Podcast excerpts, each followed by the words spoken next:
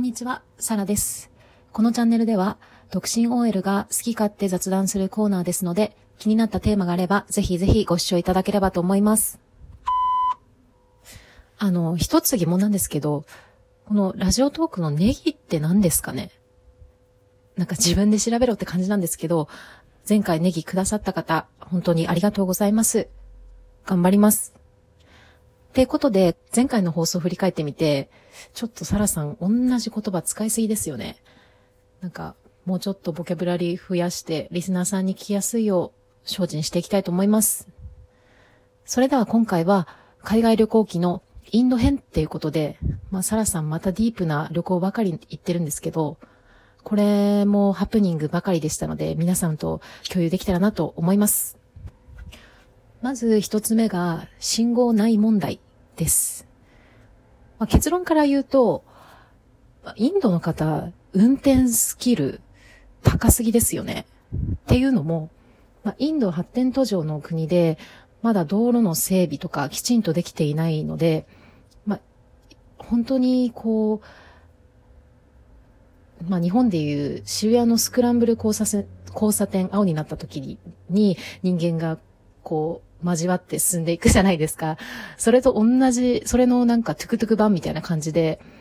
もう本当にもうクラクション鳴りっぱなしで、なんか俺の存在をこうクラクションで鳴らして、もう何センチ幅で、もうぶつからない、ギリギリでぶつからない程度に、こう前進していくみたいな感じで、本当に怖くて、私もその後ろに、トゥクトゥクの後ろに乗ってたんですけど、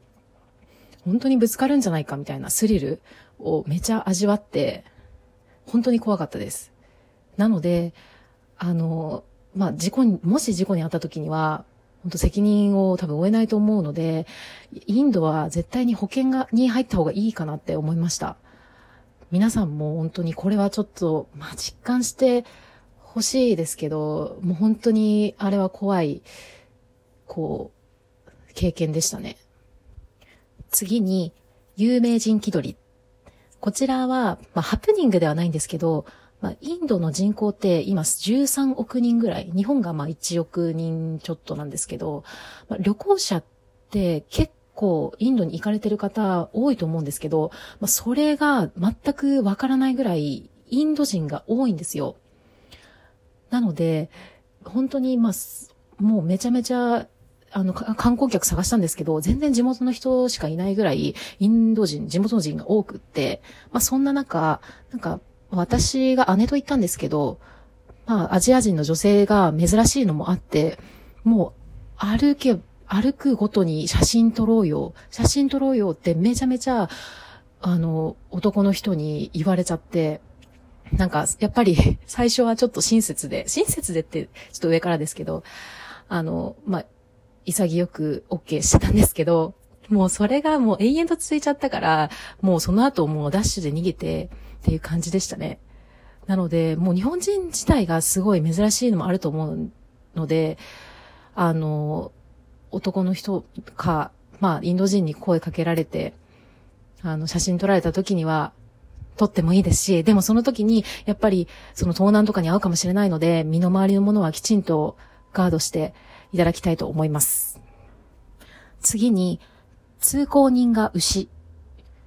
これは、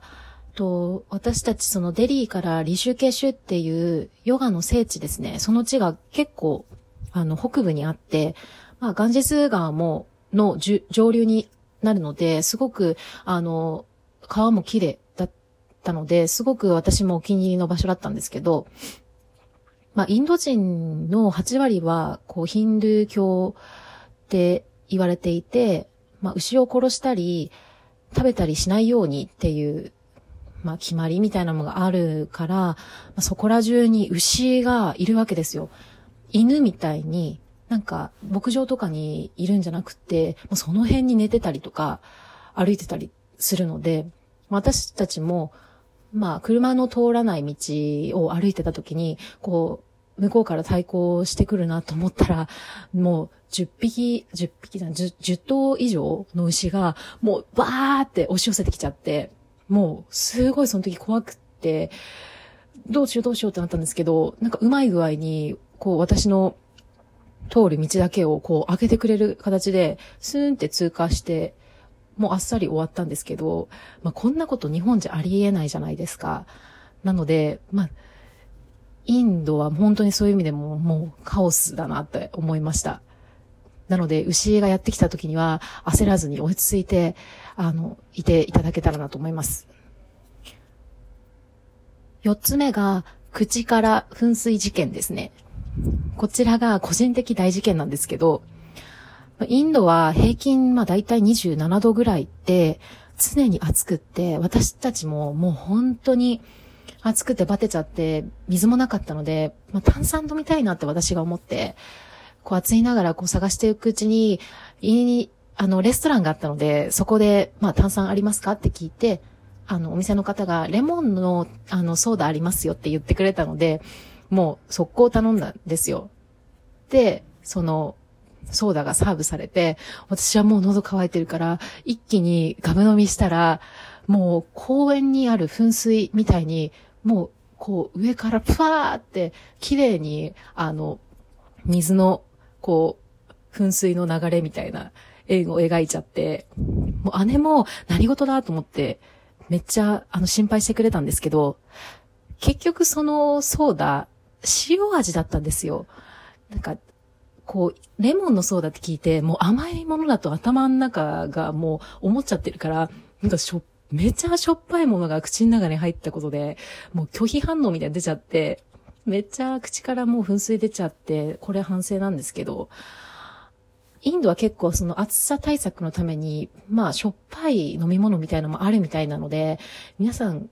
あの、飲む時には気をつけてください。インドのまず、このミネラルもウォーター自体がちょっと日本人のこうお腹に合わないので、下す方とかも結構いると思うんですけど、本当に飲み物は一回こう調理したものとか、そういうものの方が安全だと思いますので、気をつけください。最後は、大鳥汽車戦争。こちら、私たちがそのデリーからアーグラっていう、まあ、タージマハルのある地ですね。そちらに電車で移動してから、まあ、さっきから私もトゥクトゥクって言っちゃってるんですけど、インドでは大鳥汽車、まあ、同じような形で大鳥汽車って言うんですけど、まあ、それを呼んで1日貸し切りして、あの、回ろうかなと思って、あの、アーグラに着いて、駅に着いたら、まあ、30人ぐらいの、キャッチみたいなおじさんたちが、うわーって囲んできちゃって、俺のオートリキシャ乗らないかみたいな。で、もう、なんかもう誰を信頼したらいいのかもわからないし、めっちゃみんなしつこいんで、いやどうしようと思ってたら、一人の男の子が、なんかノートを渡してきて、そしたら、なんかそれのノートを開いて読んだら、あの、日本語で、あの、この人はとても信頼できる人ですとか、とっても楽しかったです、みたいなことがなんかたくさん書かれていて、なんかインド人では、こう、なんか信頼の証みたいな感じで、いろんな人のこうコメント、レビューみたいなのが書いてあることで、俺は信用できるよみたいなのを多分知らしめたくいいみたいで、結局私たちはまあその人のうまい口に誘われ、乗って、で、まあ4時間ぐらいとか貸し切れて、本当に何もハプニング、そこではハプニングなく終わったんですけど、あの、その人がまあ、まあ、とってもいい方だったんですけど、他の方は結構やっぱりお金目当てでやってくるっていう人もいると思うんで、必ずこう、オートリキ車に乗るときは、まあ、最初に交渉して、最後に支払うっていうことを徹底しないと、やっぱりぼったくられること多いんで、気をつけていただきたいなと思います。では、インド編、こちらで以上なんですが、もっとこうしてほしいっていう意味を込めて、ネギでもいいですし、いいねいただけたら本当に嬉しいです。では、バイ。